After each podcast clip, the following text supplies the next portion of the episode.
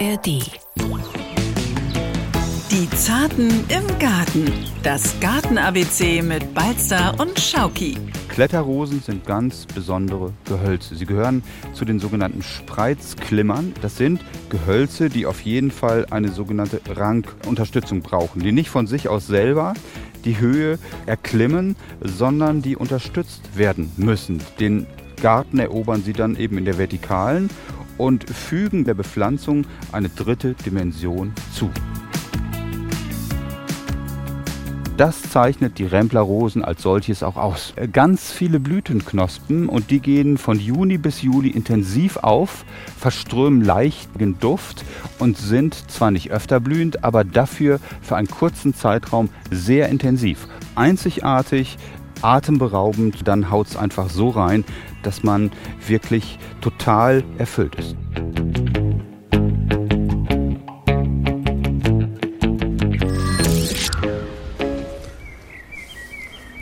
Oh, Thomas, den Ton, das kann man jetzt einfach mal so stehen lassen, oder?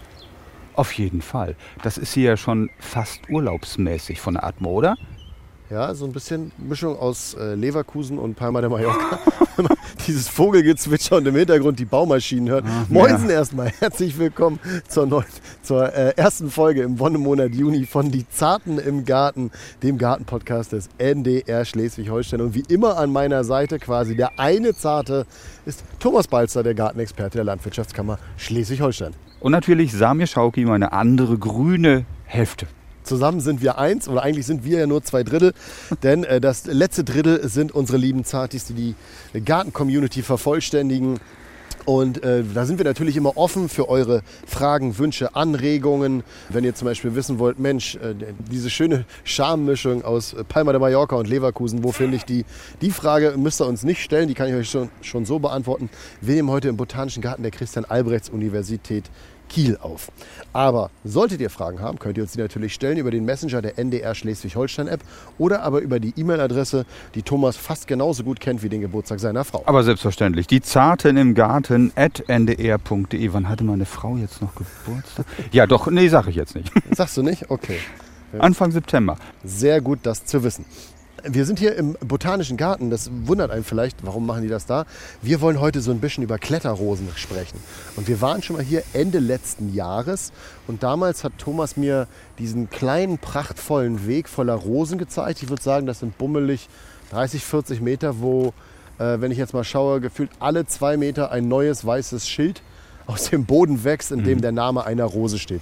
Wir sind da gerade schon entlang flaniert und Thomas hat zum Beispiel bei einer Kletterrose gesagt, die kenne ich schon, da war ich noch in der Ausbildung. Die gute alte Sympathie. Was für ein toller Name für eine alte Sorte. So ein Quatsch. Heute ist man da kreativer und findet sicherlich noch was anderes. Aber das ist so naturnah, so schön, so duftig, floral, dass einem das Gärtnerherz wirklich aufgeht. Jetzt fange ich schon an zu sülzen. Entschuldigung, ich höre das merke ich, aber das stört mich nicht.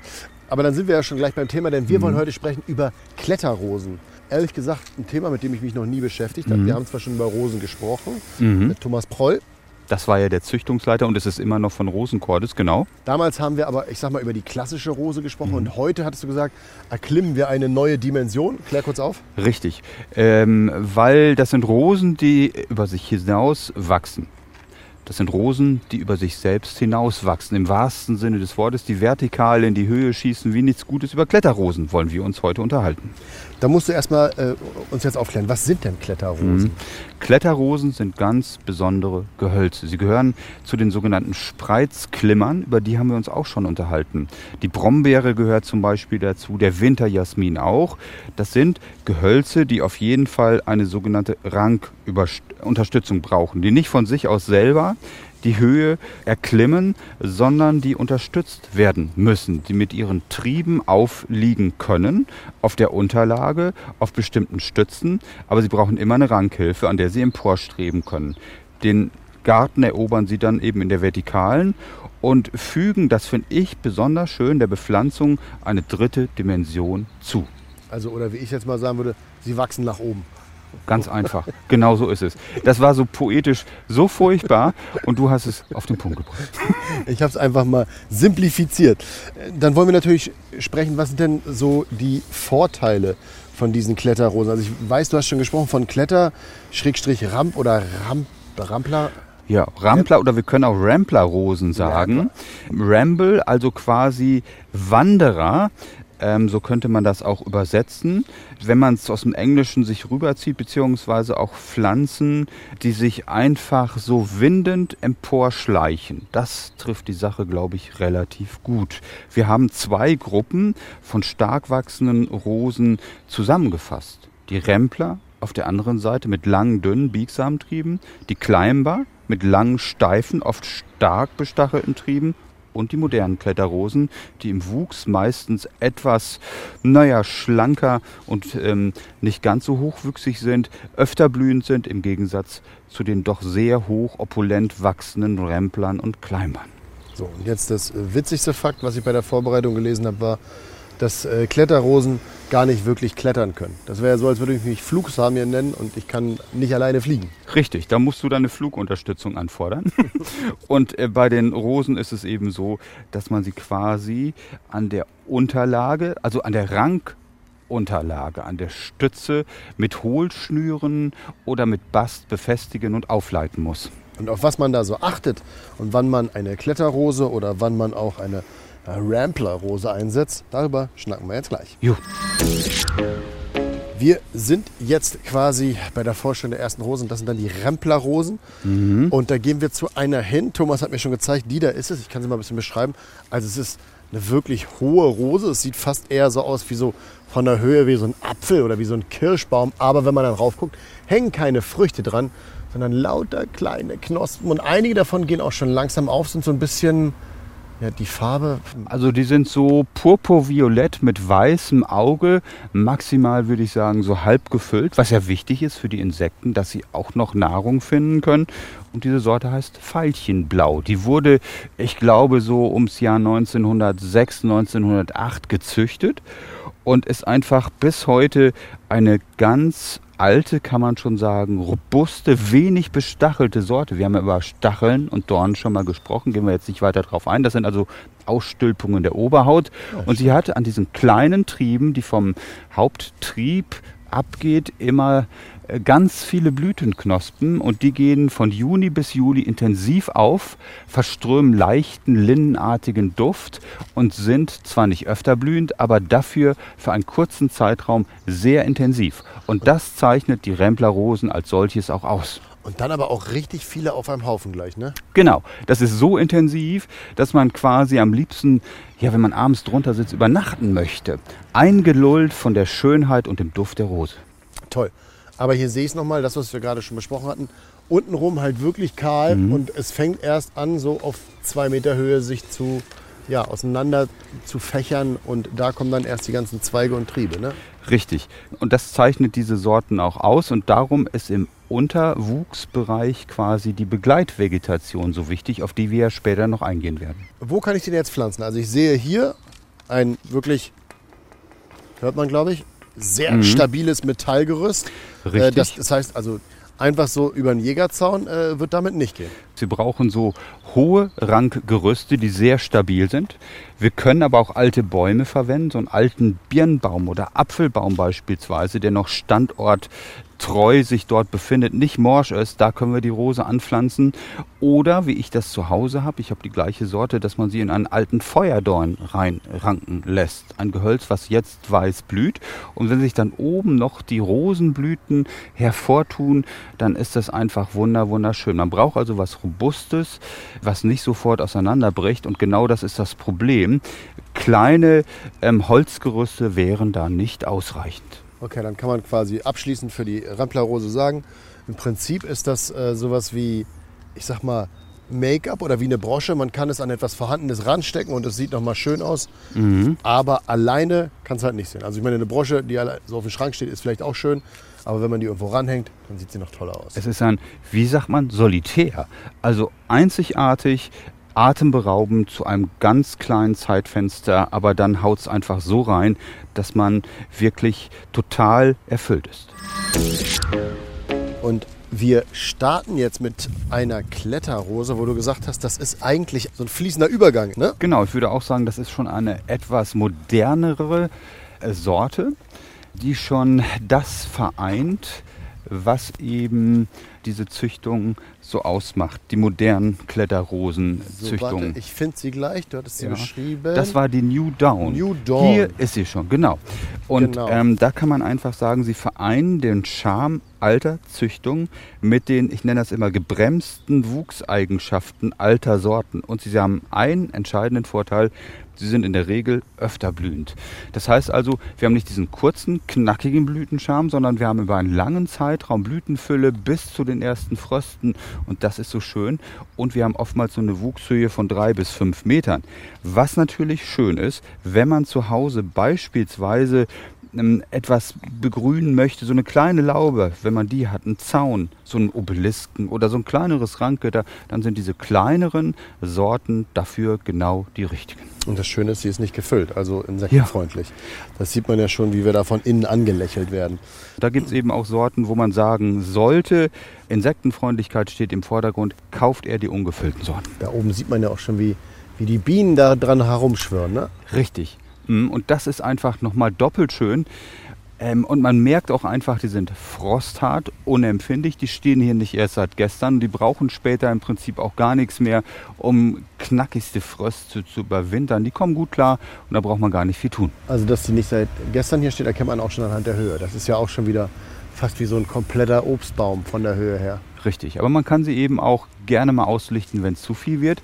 Und dieser öfter blühende Charme, der ist halt ganz besonders schön. Lass uns da erstmal anfangen. Kletterrosen, wie pflanze ich sie eigentlich? Wenn wir sie pflanzen, ist es ganz wichtig, und das gilt jetzt für alle im Prinzip, für die Rempler, Climber gleichermaßen, volle Sonne, pralle Sonne ist nicht so wirklich prickelnd. Südwest, Südostlage wäre gut.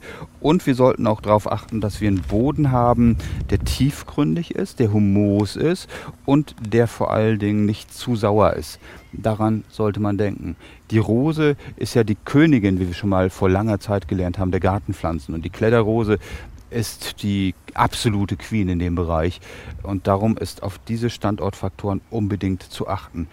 Ähm, und dann kommt man eigentlich auch ähm, aus der Geschichte raus, dass man sagt, Mensch, diese ewige Wasserversorgung oder so, die, tiefe, die tiefwurzelnde Rose sucht sich in tieferen Schichten das Bodenwasser und die Nährstoffe und das zeichnet sie aus. Ja, smart. Das ist ja genau das, was man heutzutage braucht. Dass man äh, nicht eine Pflanze hat, die man alle äh, zwei Tage sofort gießen muss. Ähm, wie ist das jetzt? Du hast ja schon erwähnt, äh, bei, bei der Rambler-Rose, dass man da quasi was Starkes zum Untergrund braucht. Wie ist das bei den normalen Kletterrosen? Wie dicht kann ich die aneinander pflanzen und nicht jeder stellt sich so ein Metallgitter in, in den Garten oder so ein So ist Rosenbogen? es. Man sollte auf jeden Fall auch immer einen Abstand von so 30 bis 50 Zentimeter zur Rankhilfe achten, dass die Luftzirkulation auch immer gegeben ist. Stau, warme, nicht abtrocknende Blätter auf der anderen Seite sind immer gefährlich. Dann hat man oftmals Wuchsdepression, Pilzkrankheiten, Schaderreger und genau die wollen wir nicht haben. Also gute Durchlüftung ist immer wichtig und sorgt Schaderregern vor, beugt ihnen vor. Muss trocknen können. Absolut. Und das ist ja bei anderen Pflanzen genau das Gleiche. Gibt es sonst noch was, auf was ich beim Pflanzen achten muss? Also Pflanzabstand, wenn ich zum Beispiel zwei pflanzen möchte? Man sollte schon, und das hängt natürlich von der Wuchsstärke ab, einen geeigneten Abstand von manchmal ein bis drei Metern haben. Sonst rankt alles total ineinander und man kommt gar nicht mehr dagegen an. Darum sollte man Wuchsgruppen abhängig immer den Pflanzabstand wählen. Äh, daran muss man denken. Was dann später auch für die Unterpflanzung mit Begleitpflanzen gilt, da kommen wir gleich noch drauf zu sprechen. Hm. Entschuldigung, ich bin immer so ein bisschen gar nicht bei der Sache, wenn ich sehe, wie die Bienen da die, die Blüten anfliegen. Ich finde, das sieht immer total niedlich aus. Ein Traum. Und man hört es auch noch summen. Es ist immer was los. Also das ist einfach dieser ganz besondere Charme dieses Rosenmonats Juni. Und wie schaut das aus? Also ähm, ich habe auch was gelesen, man kann die sogar im Topf pflanzen. Das stimmt. Allerdings braucht man dann mindestens so 50 Zentimeter äh, tiefe Gewächse dass die sich mit den Wurzeln nach unten ausbreiten kann. Ähm, sonst hat man wirklich Wuchsdepression, die Pflanze wächst nicht vernünftig und darum sollte man immer dran denken, dass die Gefäße ausreichend sind. Genau. Okay, du hast gerade schon von Begleitpflanzen gesprochen. Das heißt also, die Rose, wie wir damals so schön gesagt haben, braucht ihre Untertanen. Was empfiehlst du da? So ist es. Da gibt es eine ganze Menge. Also ich denke mal primär an den Staudenbereich. Der Juni ist ja auch immer der Monat, ähm, der besonders schönen Stauden. Ich denke zum Beispiel an ganz ähm, normale Geschichten, die wir alle kennen. An den Frauenmantel, ähm, an Geranium, den Storchschnabel, an Wolzist, die Katzenminze selbstverständlich und auch später, sagen wir mal zum Juli, August, an die Taglilien, Hemerocallis. Wenn wir an die Kräuter denken, sollte man auf jeden Fall auch Oreganum ansprechen und Borretsch. Auch das sind schöne Rosenbegleitpflanzen. Und die Klassiker sind natürlich auch Lavendel, Thymian, die Bartblume. Und mein Tipp ist eigentlich auch noch ähm, die Königin der anderen Kletterpflanzen, wenn man das so sagen darf. Das ist die Clematis. Klar, äh, Clematis, also Waldreben in Arten und Sorten. Da gibt es auch Staudenclematis oder italienische Waldreben, die zum Beispiel nicht höher werden als anderthalb, zwei Meter. Und die könnten bei hohen Rosen, die unten verkahlen, den Untergrund erfrischend äh, begrünen und mit ihrer Blütenfülle dazu beitragen, dass man über einen langen Zeitraum einen symbiotischen Akt der Glückseligkeit vor sich hat. Ja, bei Clematis hat man ja auch einfach so, so unglaubliche Farbauswahl. Das heißt, man kann da schöne Kontraste erzeugen oder richtig. Richtig, richtig gut. Das, das sind tolle Dreamteams. Unbedingt. Wollte ich gerade sagen. Ähm, dann äh, letzte Frage. Wir haben jetzt schon über Pflege und über Begleitpflanzen gesprochen. Wie ist das eigentlich mit dem Schnitt? Muss ich da mhm. großartig dran rumschnippeln? Nee, das ist der Vorteil an der Sache. Die brauchen so gut wie keinen Schnitt. Ähm, ich bin ja sonst immer einer, der sehr, sehr gerne schneidet. Aber es ist einfach so, dass die meisten Rosen höchstens mal einen Auslichtungsschnitt benötigen. Und das ist eigentlich ganz toll. Im Herbst verfärbt man so, dass man Kletterrosen nur dann schneidet, wenn die Rose zu groß geworden ist, weil sie zum Beispiel unter den Winterschutz passen soll. Und größere Schnittmaßnahmen zum Herbst, davon sollte man absehen, weil dann äh, Frostschäden eine Rolle spielen könnten. Und natürlich dann schneiden, wenn man umpflanzt. Das heißt also, wenn man sagt, ich möchte eine alte Rose nochmal ausgraben und umsetzen, dann sollte man sie auf 40 cm oder noch stärker zurückschneiden, auch bei alten Sorten, dann kann man sie umpflanzen. Okay, also muss nicht viel geschnitten werden, beziehungsweise wenn, sagen wir euch im Herbst nochmal rechtzeitig Bescheid. Wir machen jetzt aber trotzdem Schnitt und danach gibt es dann ein paar Sortenempfehlungen. Thomas hat heute ja schon während des Podcasts die ein oder andere Rose empfohlen, sei es die Bobby James oder auch die Veilchenblau. Ähm, du hast aber noch mehr für uns mitgebracht, willst aber erst noch mal den Zeigefinger heben und sagen, warte, auf eine Sache müssen wir achten. Richtig, es gibt so ein Qualitätsrosensiegel, das nennt sich ADR, das ist die sogenannte ähm, allgemeine deutsche Rosenneuheitenzüchtung, Siegelgeschichte.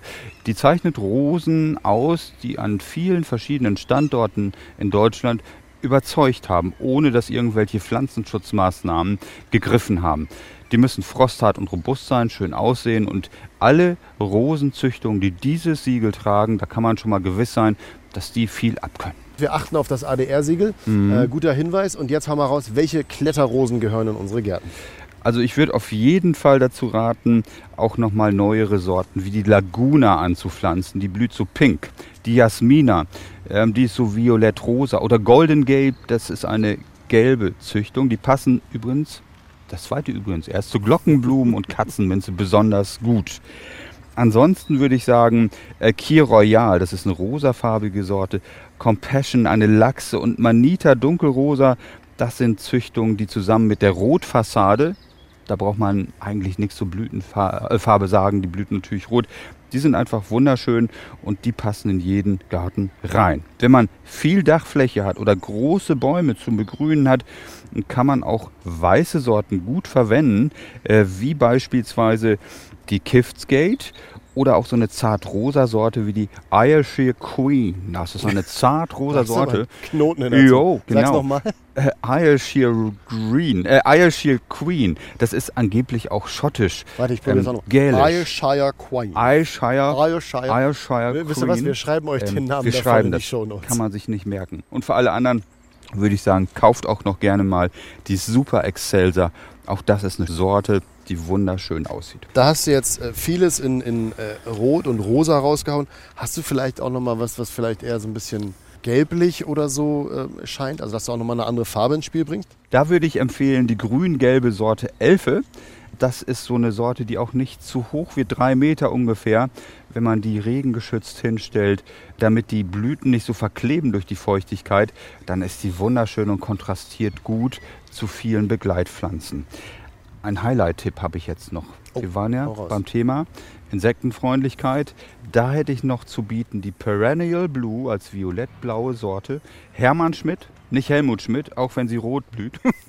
und Libertas äh, oder Libertas. Rosa, rot, wunderschön, insektenfreundlich, kann ich nur empfehlen. Und das Tolle ist, du hast ja gesagt, bei Rosen ist das Schöne, wenn sie beim Nachbarn schön aussehen, kann man sich ja eventuell auch, ich sage jetzt nicht bedienen, aber man kann ja mal fragen. Ne? Wenn da so ein Trieb rüberhängt, kann man den abschneiden, wenn das keine geschützte Sorte ist und durch Stecklinge selber vermehren. Das wäre noch mein Tipp für den Juni, weil nichts macht mehr Spaß, als Pflanzen selber zu vermehren. Und dann natürlich die auch im Garten wieder auszubringen. Selbst vermehrte Pflanzen lassen das Gärtnerherz besonders aufgehen. Und man kann sie ja auch quasi an Freunde, Bekannte, etc. weitergeben und damit mhm. für Freude sorgen. Wir hoffen natürlich auch, dass dieser Podcast bei euch für Freude gesorgt hat. Wenn ihr jetzt noch vielleicht die ein oder andere Sorte habt, die ihr besonders toll findet oder auch die ein oder andere Frage, die wir vielleicht noch nicht ausreichend beantwortet haben, dann könnt ihr euch natürlich bei uns melden. Das geht ganz einfach, wie immer, per E-Mail die Zarten im Garten ndr.de. Ich weiß es wirklich mittlerweile auswendig. Sehr gut. Oder aber über den Messenger der NDR Schleswig-Holstein.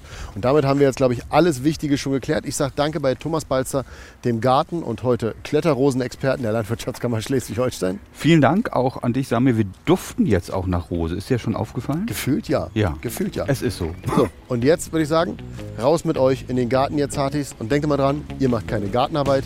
Ihr, ihr gärtnert. Die Zarten im Garten. Das Garten-ABC mit Balzer und Schauki. Ein Podcast von NDR Schleswig-Holstein.